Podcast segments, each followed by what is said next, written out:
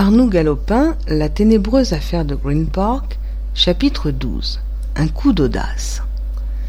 Je comprends l'infortuné Pélisson élevant une araignée dans son cachot de la Bastille pour charmer les loisirs d'une horrible captivité. Je n'étais pas depuis une demi-heure en prison que je m'étais moi-même découvert une araignée à apprivoiser. Cette bestiole, euh, rétive d'abord et absolument inaccessible, parut peu à peu vouloir s'apprivoiser. Elle souffrit ensuite que je la regardasse sous toutes ses faces, se prêta à ce que je demandais d'elle pour que je visse bien sans doute à quel genre d'araignée j'avais affaire, puis se laissa prendre enfin, et si bien que je ne la lâchai plus. Cette araignée, c'est dans un coin de mon cerveau que je l'avais découverte. Je la sentis quelque temps confusément me trotter par la tête, et je n'y prêtais pas plus d'attention qu'il convenait. Cependant, comme elle devenait obsédante, force me fut bien d'en faire cas. Je me livrai alors au jeu de la manipuler avec une curiosité d'instant en instant grandissante. Voyons, me disais-je, que signifie tout cela Je suis trouvé dans l'espace de deux minutes en possession de l'argent dérobé à M. Hugo Chancer. Cet argent est de l'argent criminel, et le policier du Pacific Club a bien fait de me mettre en état d'arrestation. Il a obéi à la consigne que j'avais donnée moi-même. Cependant, comment me suis-je trouvé avoir en main cet or coupable? Je n'avais plus un penny vaillant, et je venais d'emprunter cinq livres à M. Crawford. C'est donc de M. Crawford que je tenais les souverains marqués du signe de Hugo Chancer. Comment se faisait-il qu'il eût lui-même ses souverains? Les avait-il gagnés au jeu? C'était plus que certain. Donc, un des assassins de Green Park se trouvait dans la salle et écoulait, sans se douter qu'elles fussent marquées, les pièces de M. Chancer. La seule réponse satisfaisante, c'est M. Crawford lui-même qui pouvait me la donner. J'avais timidement émis cette opinion devant le chef de poste, mais il avait passé outre avec une indifférence qui m'avait surpris. Je sentais, peut-être à tort, dans la façon désinvolte avec laquelle ce fonctionnaire avait agi à mon égard, une manifestation de cette jalousie sourde que vouent les officiels aux détectives amateurs. J'aurais eu tort, évidemment, de compter sur la moindre bienveillance de la part d'un inspecteur de police. M. Crawford n'ayant pas été appelé à s'expliquer, il me restait à découvrir avec mes propres moyens la clé de l'énigme. Deux explications étaient également plausibles. M. Crawford, qui jouait au moment où je lui empruntais cinq livres, pouvait avoir à son insu, comme je le disais tout à l'heure, ramassé les pièces suspectes avec son gain. Ou bien les souverains étaient auparavant la propriété de M. Crawford et il fallait de toute nécessité que le dit M. Crawford justifiât de leur provenance. Je ne pouvais pas, de la prison où j'étais, établir, grâce à mon habituelle méthode inductive, par quel procédé, quelle succession d'intermédiaires mon voisin de Broadwest se trouvait avoir dans sa poche l'argent provenant d'un vol qualifié. Je pensais un moment à la possibilité d'un échange de monnaie consenti par le chauffeur Slang à son maître.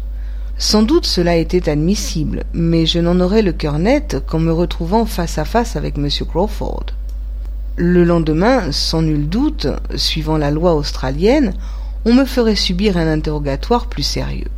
Il serait alors tout naturel que j'insistasse pour être confronté avec le millionnaire. Cela allait de soi et faisait si peu de difficulté que j'en vins à penser qu'on me le proposerait spontanément. Cette formalité me parut tellement inévitable, nécessaire, inéluctable, que je résolus d'éviter à tout prix une telle confrontation. En effet, la réponse de M. Crawford serait certainement décisive. L'affaire de Green Park entrerait dès lors dans sa dernière phase, mais elle m'échapperait en même temps, elle deviendrait la chose de la police.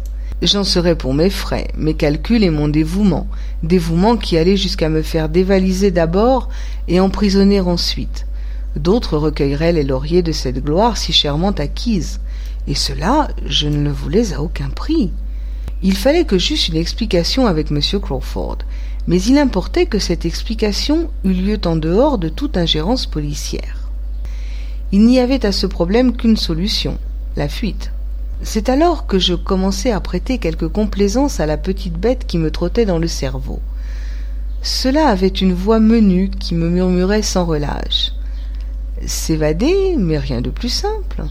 Est-il déshonorant de s'évader quand on a été emprisonné par erreur? Les barreaux, ils ne sont jamais bien solides à la prison préventive. De simples épouvantails tout au plus. Ce premier pas franchi, se laisser glisser en bas? Rien. Un jeu d'enfant pour un homme de sport. Ah, ce ne serait certainement pas un tour de force héroïque à la Monte Cristo. Mais j'entends une grosse voix couvrir ici le petit cri tentateur qui m'obsédait de plus en plus. Cette voix est la vôtre, lecteur.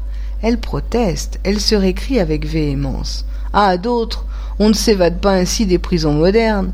D'ailleurs, pour se ménager une issue, il faut des outils. Or, vous n'aviez pas d'outils, monsieur.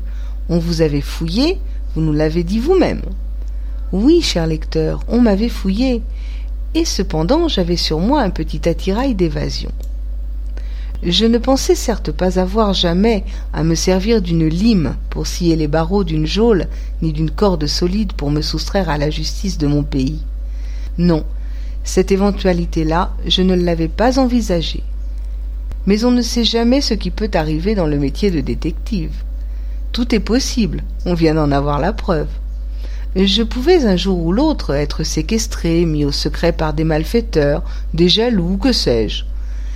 Et en prévision de cela, j'avais toujours sur moi une de ces petites scies dont la description a été faite maintes fois. Un ressort de montre finement dentelé, dont les morsures sont funestes aux barreaux des fenêtres, un vrai joujou qui ne tient pas plus de place qu'un cure-dent et que je conservais toujours avec une petite pièce d'or dans la doublure de mon gilet. J'avais aussi mon grand pardessus beige dont je ne me sépare jamais, quelque temps qu'il fasse, et l'on a vu les services que cet overcoat m'avait déjà rendus en me permettant, grâce à sa doublure, de me livrer aux plus rapides transformations. Cette doublure avait aussi un autre avantage.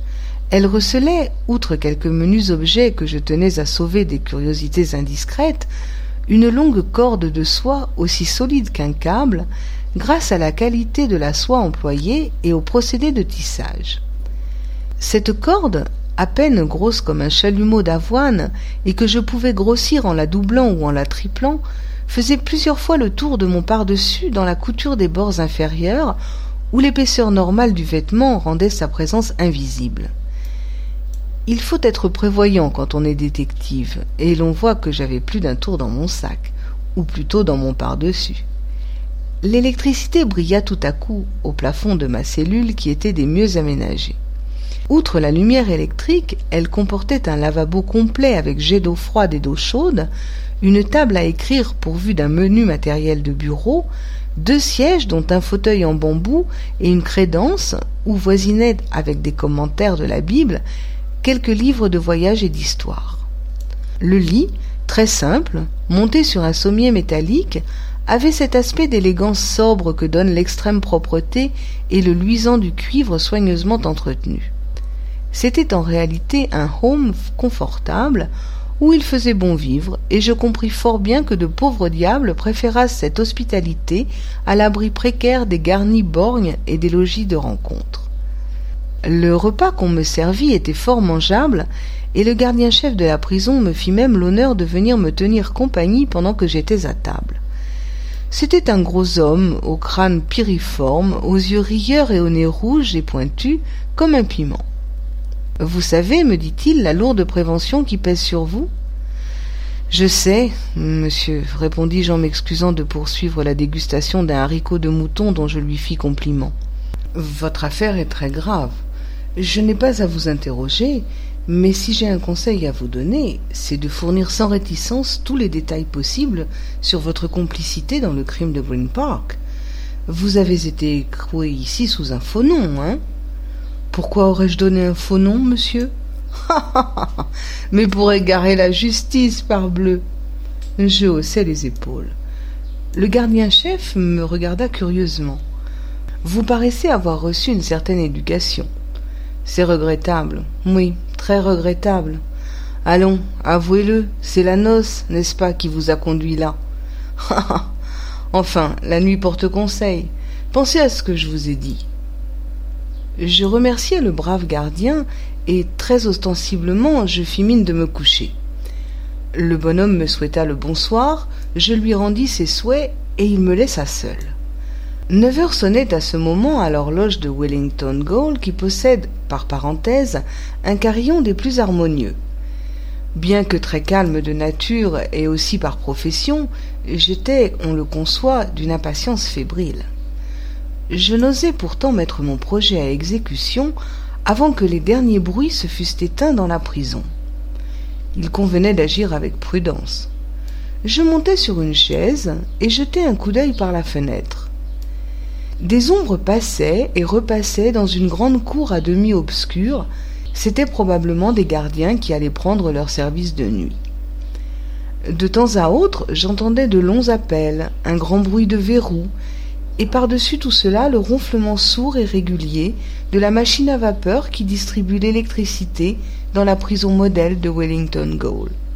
Enfin, vers onze heures, les couloirs et les fenêtres des cellules parurent moins lumineux, et un silence relatif remplaça le vacarme de tout à l'heure. Allons, à l'œuvre, me dis-je. J'atteignis au toucher la petite scie roulée en spirale et dissimulée dans mon gilet, puis j'ouvris la fenêtre avec précaution. C'était une sorte de baie cintrée de moyenne ouverture qui présentait deux barreaux verticaux espacés l'un de l'autre de vingt centimètres environ. Comme je suis très mince, il me suffisait d'enlever un seul barreau. Je me mis donc au travail. Les dents imperceptibles de ma scie faisaient merveille. Je les sentais mordre âprement le fer, et c'est à peine si l'on entendait un léger crissement. Tout en activant ma besogne, je mesurais de l'œil la hauteur à laquelle je me trouvais. Rien d'une évasion romanesque du haut d'un donjon, en effet, car ma cellule était au premier étage du bâtiment. N'eût été le risque de faire une chute sur quelque obstacle invisible et la crainte du bruit que produirait inévitablement la rencontre de mes bottines avec le sol, j'aurais pu sauter simplement sans avoir recours à ma corde. Le barreau céda enfin. D'une violente poussée, je l'écartai au dehors pour y glisser ma modeste corpulence.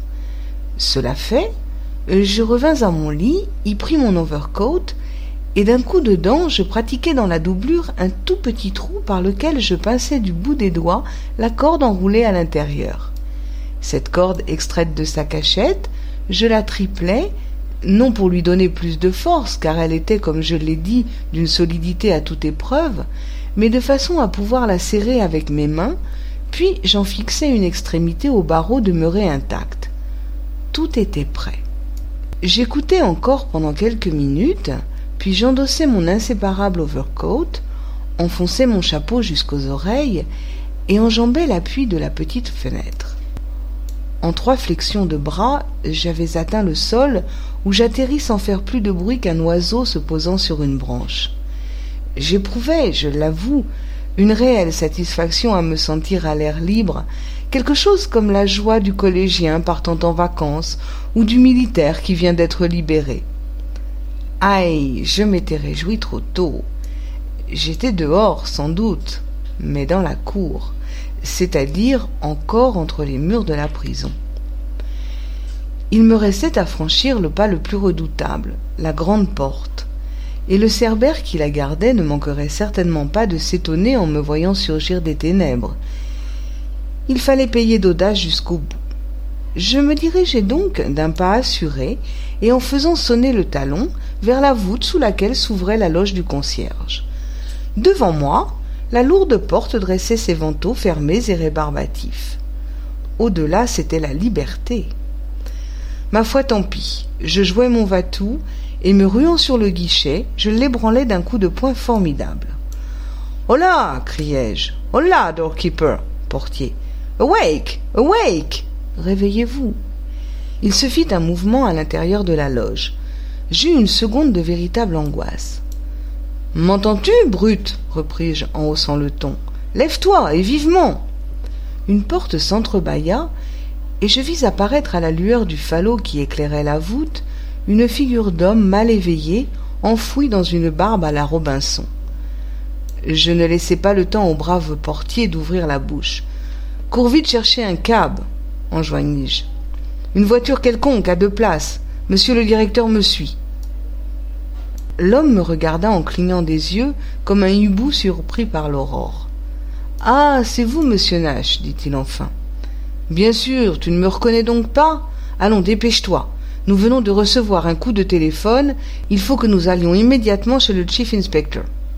Le portier balbutia, me sembla-t-il, quelques excuses, puis, ne prenant que le temps de s'envelopper d'une grande capote, il sortit, fit jouer les ferrures sonores de la grande porte, l'ouvrit, mais se plaça devant moi pour me barrer le passage. Eh bien, et ce cab? répétai-je d'un ton furieux. J'irai le chercher quand monsieur le directeur sera là. Vous savez bien, monsieur Nage, qu'il ne veut pas que l'on sorte passer dix heures. C'est vrai, dis-je en m'approchant sournoisement. Et d'un swing vigoureusement appliqué, j'envoyai le malheureux doorkeeper rouler sous la voûte. Inutile de dire que lorsqu'il se releva, j'étais déjà loin. Cette fois j'avais été bien servi par le hasard, puisque je ressemblais, paraît-il, à un certain monsieur Nash, qui devait être quelque fonctionnaire important de Wellington. Et de fait, j'eus plus tard l'occasion de constater qu'entre monsieur Nash et moi, on pouvait parfaitement se méprendre. Ainsi, sans m'en douter, j'avais un sosie dans une prison. Un bon sosie, un sosie providentiel à qui je dois aujourd'hui d'avoir pu m'illustrer dans l'affaire de Green Park. Un quart d'heure après, étendu sur la banquette d'un confortable wagon de première classe, je roulais vers Broadwest.